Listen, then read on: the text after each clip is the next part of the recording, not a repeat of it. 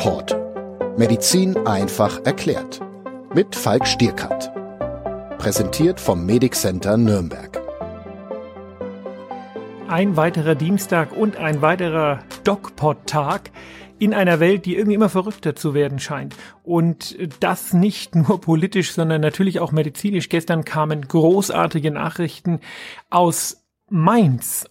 Und darüber und natürlich über vieles andere noch möchte ich mich heute wieder mit der Lisa unterhalten. Und zwar in unserem neuen kleinen Studio hier in Nürnberg, sozusagen unser Außenstudio. Hallo Lisa. Hallo, ja, wir sind hier am Medic Center Aussichtsplatz, um besser, das besser zu ja, erklären, quasi in deiner Praxis, könnte ja. man sagen.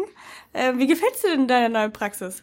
Ja, ist ähm, noch ein bisschen äh, alles neu und gewöhnungsbedürftig, klar, aber sehr schön. Und ähm, was mir natürlich äh, bis auf die Arbeit als Arzt selbstverständlich besonders gefällt, ist äh, die Möglichkeit, dass wir beide jetzt hier in Studioqualität Podcasts aufnehmen können. Genau, weil die Verwaltung eben fast ja, fünf Minuten vielleicht. Und du arbeitest äh, sehr, sehr nah, genau. Fährst du mit dem. Roller her oder wie machst du's? Ich äh, bin heute mit dem Auto hergekommen, weil ich noch oh. ein paar Erledigungen hatte. Aber sonst, äh, ja, wir haben einen neuen E-Scooter bei uns und äh, den werde ich auf jeden Fall nutzen. Mega. Also wenn ich in die Verwaltung muss von hier aus, fahre ich auch immer mit dem E-Scooter. Ja. Mm, also ich bin äh, so ein E-Scooter-Fan. Da kommt ja äh, demnächst auch so eine kleine Reportage, die ich mit den Kollegen von Puls gemacht habe, wo es auch um das Thema E-Scooter geht. Ich äh, stehe total drauf. Wie ist bei dir? Ähm, ich bin tatsächlich noch nicht damit gefahren, aber schon ziemlich cool aus. Ja, ich habe es tatsächlich noch nicht geschafft. Ähm, ja, es gibt eigentlich keine Gründe dafür, aber ich habe es einfach noch nicht probiert. Aber das werde ich jetzt auf jeden Fall machen. Lisa, mm, wir sollten vielleicht unser, unseren neuen Instagram-Auftritt mal ein bisschen kommentieren und mal erklären. Ich hatte ja immer gesagt, mit dem DocPod geht's weiter und wir überlegen uns gerade eine spezielle Strategie, wie wir weitermachen. Das haben wir jetzt getan und ich denke, es ist an der Zeit, das auch mal publik zu machen. Genau. Also wir haben ja auf Instagram aktuell noch nicht so regelmäßig äh, Sachen gepostet. Das hast du schön gesagt. Ähm, weil das Ganze ja durch dich ähm, ja aufgezogen wurde und du ja jetzt auch nicht 24 Stunden Zeit nur für Instagram hast. Du bist ja Arzt, hast noch eine Familie und machst noch ganz viele andere Sachen nebenbei. Und dann haben wir das jetzt eben mal in die Hände genommen und hoffen, ähm, ja, dass da was Gutes bei rumkommt. Und wir werden auf jeden Fall regelmäßig posten. Äh, der Falk wird euch auf jeden Fall den ganzen Tag oder zumindest einen halben Tag äh, mit durch die Praxis nehmen, durch seinen Alltag nehmen, alles, was er so den ganzen Tag macht. Und ich denke, das wird auch für die Zuhörer und Zuschauer unseres YouTube-Kanals spannend werden, weil man einfach mal die Hintergründe kennenlernt, sage ich jetzt mal. Ja, und nachdem ich mir, also äh, nachdem ich mich lange gesträubt habe, finde ich als Video- und Fotofan dieses Thema äh, Stories bei Instagram machen äh, doch jetzt gar nicht so schlecht, muss ich zugeben. Ja. Es ist gar nicht so übel. Ich habe ja, wir hatten lange Diskussionen darüber, ist das notwendig oder nicht. Und ich habe gesagt, da wir machen einen Podcast und wir haben, wir machen einen YouTube-Kanal, wir haben äh, Facebook diese blöden Stories, aber ich muss äh, zugeben, ich bin da etwas geläutert jetzt. Ja, man muss sagen, du hast dich wirklich gestreut, wolltest erst gar nicht, aber ich habe dir dann die Vorteile erzählt und ja, jetzt sind wir soweit, endlich. Jetzt sind wir soweit und vielleicht ähm, kommen wir mal kurz zum, ähm, zum Aufzug des neuen DocPods. Wir haben unseren Kanal, unseren YouTube-Kanal, der bleibt äh, selbstverständlich wie er ist und wir bringen immer donnerstags ein neues Video raus. Aktuell zu den neuesten Entwicklungen in der ganzen Corona-Geschichte, aber vielleicht hört es ja tatsächlich irgendwann mal auf. Und dann bleiben wir natürlich für euch ähm, an der medizinischen Front und erzählen euch immer donnerstags interessante und wissenswerte Dinge über die Medizin. Ähm, gleichzeitig gibt's aber den DocPod und nachdem der Pablo ausgestiegen ist, ähm, gibt es momentan natürlich das DocPod Corona ähm, Update, mit uns beiden jeden Dienstag.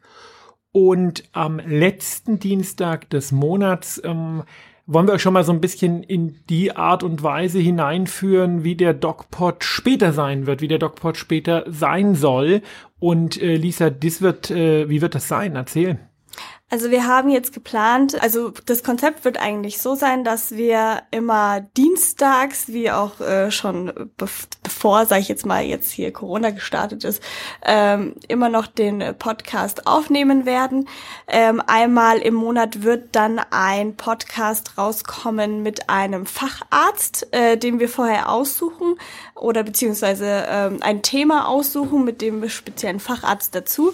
Diese Themen könnt ihr auch unter anderem andere mitbestimmen. Wir werden da ein bisschen auf Instagram aktiv sein, äh, kleine Abstimmungen machen, auf was ihr Lust habt, was ihr euch gerne interessieren würde und würden halt die Stories und die Posts ähm, ja entsprechend äh, gestalten. Und ich hoffe, äh, dass es euch gefällt in der Hinsicht und ja, dass ihr da ein bisschen mit ähm, ja drin werkeln könnt, sage ich jetzt mal, dass ihr ein bisschen ein Teil davon seid. Genau, und wir werden da auch kreativer. Ähm, tatsächlich könnt ihr, der äh, Podcast kommt ja mal dienstags raus, und ihr könnt unter unserem Donnerstagspost, was wir machen werden, oder Mittwochs? Donnerstags? Donnerstag. Donnerstagspost, ähm, könnt ihr Fragen an den Experten stellen, den wir dann immer vorstellen. Ich gebe euch einen kleinen Vorgeschmack. Wir haben also mit dem Herrn Professor Dr. Wei einem anerkannten Neurologen und Psychiater zwei Gespräche geführt. Eines zum Thema Depression und eines zum Thema Migräne. Und diese beiden Gespräche, die gehen auch jeweils ähm, fast eine Stunde. Das sind also richtig tiefgründige und sehr ernsthafte Gespräche.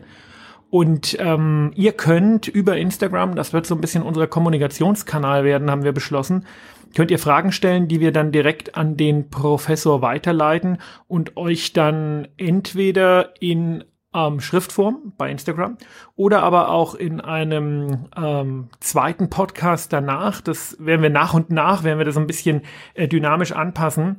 Den, äh, wie hattest du den genannt, Lisa? Diesen zweiten Podcast danach? nach, das Nachspiel. Das Nachspiel, genau. ja. Mm, werden wir euch die äh, eure Fragen beantworten. Und ich denke, das kann ganz gut werden und ähm, ich freue mich ähm, drauf, ganz, ganz klar. Ja, ich freue mich auch sehr drauf und ich denke, das wird auch ein großer Mehrwert sein, wenn man einfach äh, ja vielleicht im Fachgespräch nicht ganz aus Laiensicht die, die, die ganze Kommunikation gestaltet, sondern eher aus Expertensicht und äh, da können noch mal klare Fragen gestellt werden, wenn ihr als Laie eben Fragen dazu habt. Okay, und jetzt ist es, glaube ich, nach äh, sieben Minuten, wie geht's weiter, Zeit, mal an der Zeit, uns dem aktuellen Geschehen zu widmen, denn auch da passieren ja momentan ziemlich viele Dinge. Und Lisa hat wie immer ziemlich viele Fragen. Ich habe wie immer ziemlich viele Fragen, das stimmt. Äh, ja, das erste Thema, was ich natürlich ansprechen möchte, ist, Trump wurde abgewählt. Hurra. Total medizinisch. Äh, da musst du den Pablo fragen. Der Pablo postet ja täglich irgendwie 25 Dinge über Trump, weil ja.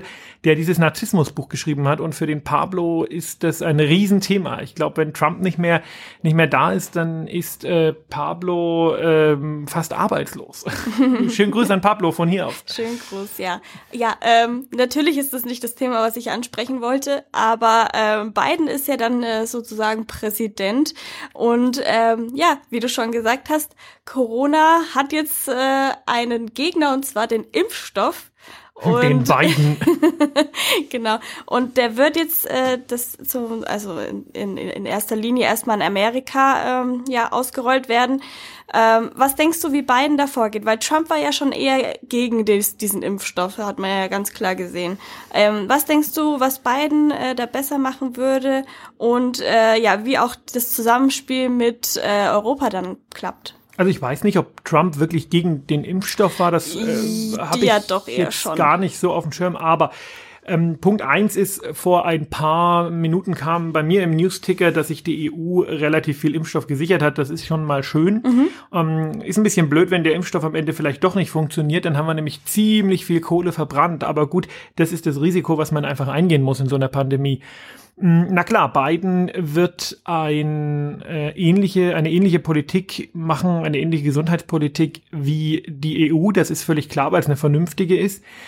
Mm, das ist aber äh, für uns gar nicht mal so optimal, muss man sagen, ne? weil ähm, natürlich ist es wichtig, dass jeder Zugang zum Impfstoff bekommt, aber die USA ist mit einem Präsident Biden natürlich für die EU ein Marktgegner und man muss das einfach realistisch sehen. Der Lauterbach hat das gestern bei Hard aber fair relativ klar auf den Punkt gebracht. Selbst wenn wir jeden Tag massiv impfen würden, also Impfambulanzen hätten, wo man durchgehen würde, zack, zack, zack, zack, zack, bräuchten wir ein halbes Jahr, um unsere Bevölkerung durchzuimpfen und auch nur, wenn genügend Impfstoff zur Verfügung stände und die Lieferketten funktionieren würden. Und ähm, das ist ja bei einem Impfstoff, der zumindest der aktuelle RNR-Impfstoff muss bei minus 70 Grad gelagert und transportiert werden. Mhm.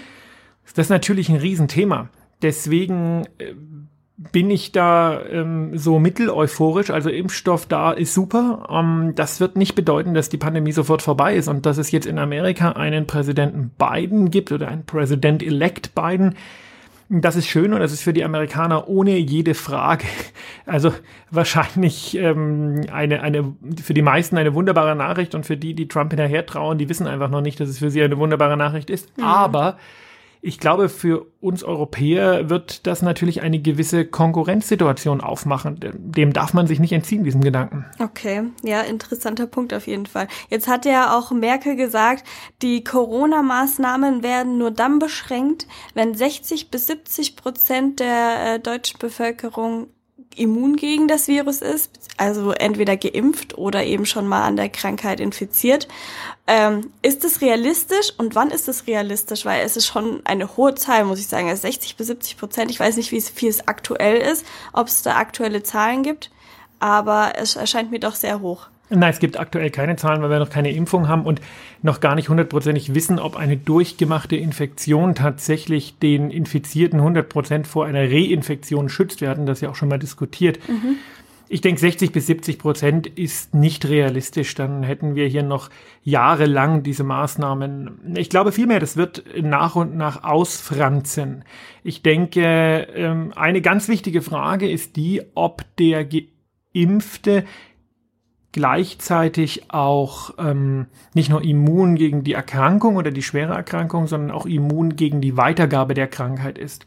Das wissen wir noch nicht. Das heißt, es kann sein, dass man sich impft, dann nicht krank wird, aber trotzdem Träger sein kann und weitergeben kann. Mhm. In dem Fall werden wir die Maßnahmen noch eine ganze Weile haben. Es ist aber auch gut möglich, dass das eben nicht so ist und dann denke ich, wird es ausfranzen und dann wird es so sein, dass die Leute, die geimpft sind, dann von der Maskenpflicht befreit werden und es werden immer mehr und immer mehr und die Maßnahmen werden gelockert und die ähm, Infektionszahlen werden sinken. Und ich denke, wir machen das eher an der ähm, Neuinfektionsrate, äh, macht man das fest, als jetzt an ähm, der Frage, wie viele Menschen prozentual geimpft sind.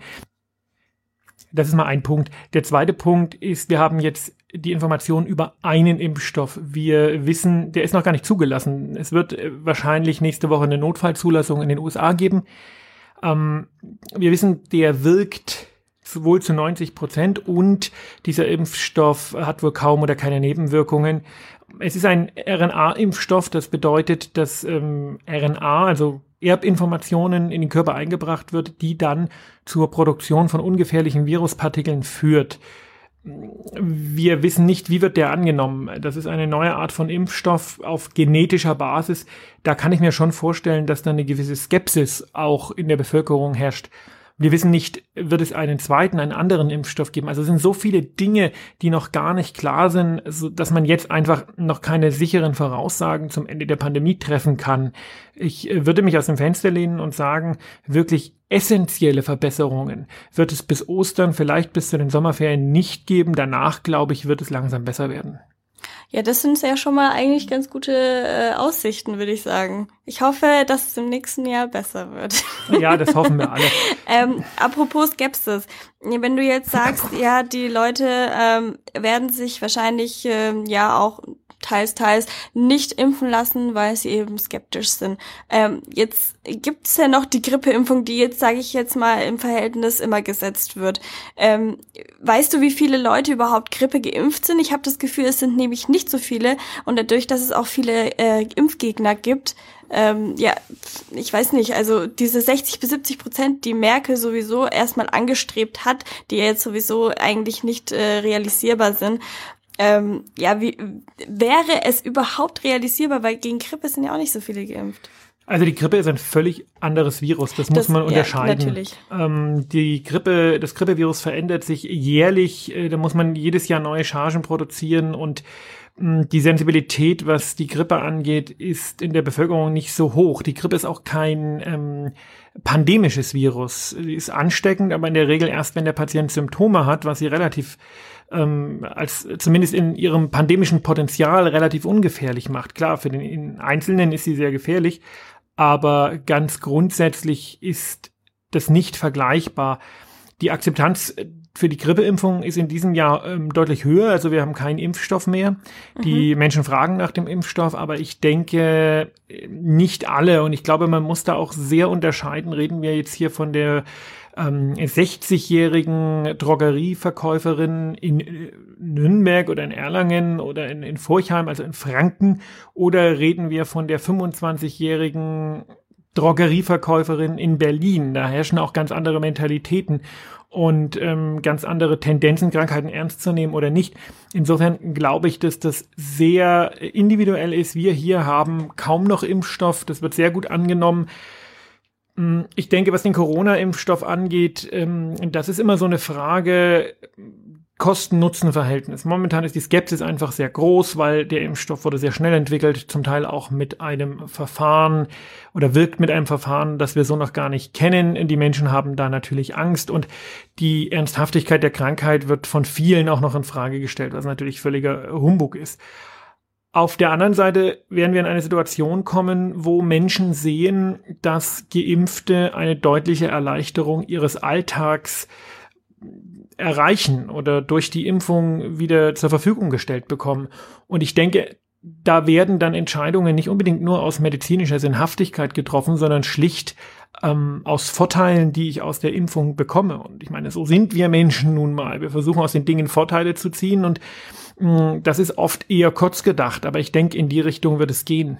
Okay, jetzt äh, bist du ja eine der Personen, die jetzt als erstes äh, geimpft werden würde, wenn der Impfstoff hier in Europa ist, weil du ja ein medizinisches Fachpersonal bist, sage ich jetzt mal. Alle älteren Personen, alle medizinischen Fachpersonalleute, alle, die im Krankenhaus arbeiten, in der Praxis und so weiter im Gesundheitsdienst, die sind alle davon betroffen. So, jetzt bist du quasi der, eine der ersten, die das bekommt.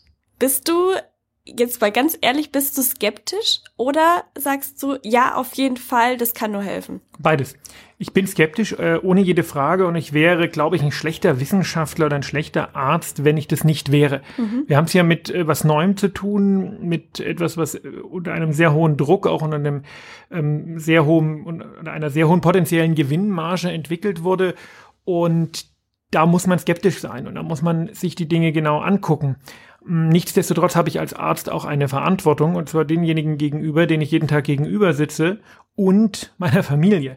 Und wenn dabei rauskommt, dass ich als ähm, Geimpfter auch kein Träger mehr bin und andere nicht mehr anstecken kann, dann ist das schon ziemlich relevant. Und Dementsprechend halte ich es für eine soziale Verantwortung derjenigen, die im Gesundheitswesen arbeiten, sich impfen zu lassen. Und natürlich auch ähm, ist es ganz grundsätzlich wichtig, weil ich möchte diese Krankheit einfach nicht bekommen. Ich das gebe ich ehrlich zu, bin wahrscheinlich auch äh, aufgrund von fehlendem Wissen, das muss man so sagen, schon der RNA-Impfung gegenüber skeptisch, weil meine ganz banale Überlegung ist, ich bekomme eine fremde RNA in den Körper, die produziert ein Protein, und gegen dieses Protein produziert der Körper Antikörper und wenn dieses Protein an einem Virus dranhängt, wie zum Beispiel dem SARS-Coronavirus 2, dann sind Antikörper da und das Virus wird zerstört.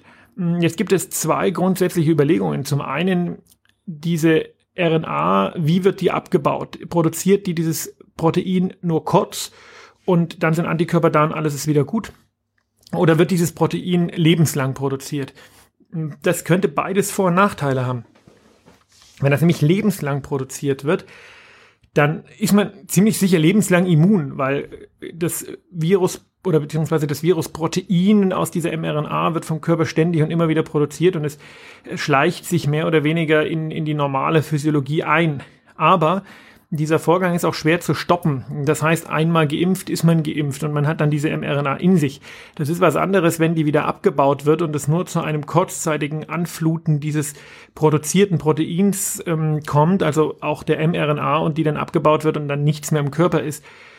Ähm, das sind ganz grundlegende Überlegungen, die momentan sicher noch keiner wissenschaftlichen Studie standhalten und ähm, vielleicht auch am Thema vorbeigehen, weil ich habe die ähm, Wirkungsweise und die Zulassungsstudie nicht gelesen, aber das wären meine Überlegungen in Bezug auf Skepsis. Und nochmal, als Arzt muss ich skeptisch sein. Wenn ich das nicht bin, bin ich kein guter Arzt. Ja, auf jeden Fall. Jetzt hast du ja noch in deiner Instagram-Story erzählt, dass die RNA-Impfung es ja noch nicht so wirklich äh, gibt. Du hast Nö. auch noch gesagt, dass es ähm, eine Chance für, für uns ist. Inwieweit ist es eine Chance für uns, auch in Bezug auf andere Impfstoffe? Ja, die Idee ist schon gut. Also ich meine, ich kann dir noch mal ganz kurz das Prinzip erklären. Genau. Die Idee ist, ähm, RNA ist äh, Trägermaterial für Erbinformationen. Die DNA oder die DNS, das ist das große Molekül, was so helixförmig aussieht und auf dem unsere gesamte Erbinformation gespeichert ist.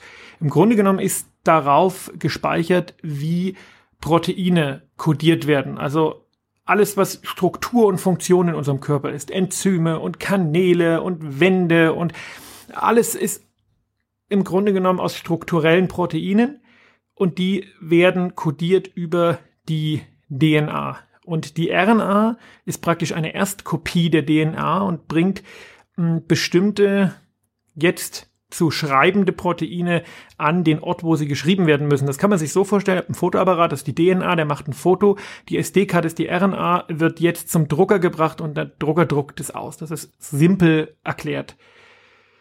Die Impfung ist eine RNA-Impfung. Das bedeutet, der Körper bekommt die SD-Karte und druckt das auf oder das aus, was da draufsteht auf der SD-Karte. Und auf der SD-Karte steht ein bestimmtes Protein des Virus. Und der Körper produziert diese Proteine, die, so hoffen wir, ähm, und so denken wir auch, ähm, im Körper überhaupt kein, überhaupt nichts machen. Da sind halt einfach dann diese Proteine im Körper.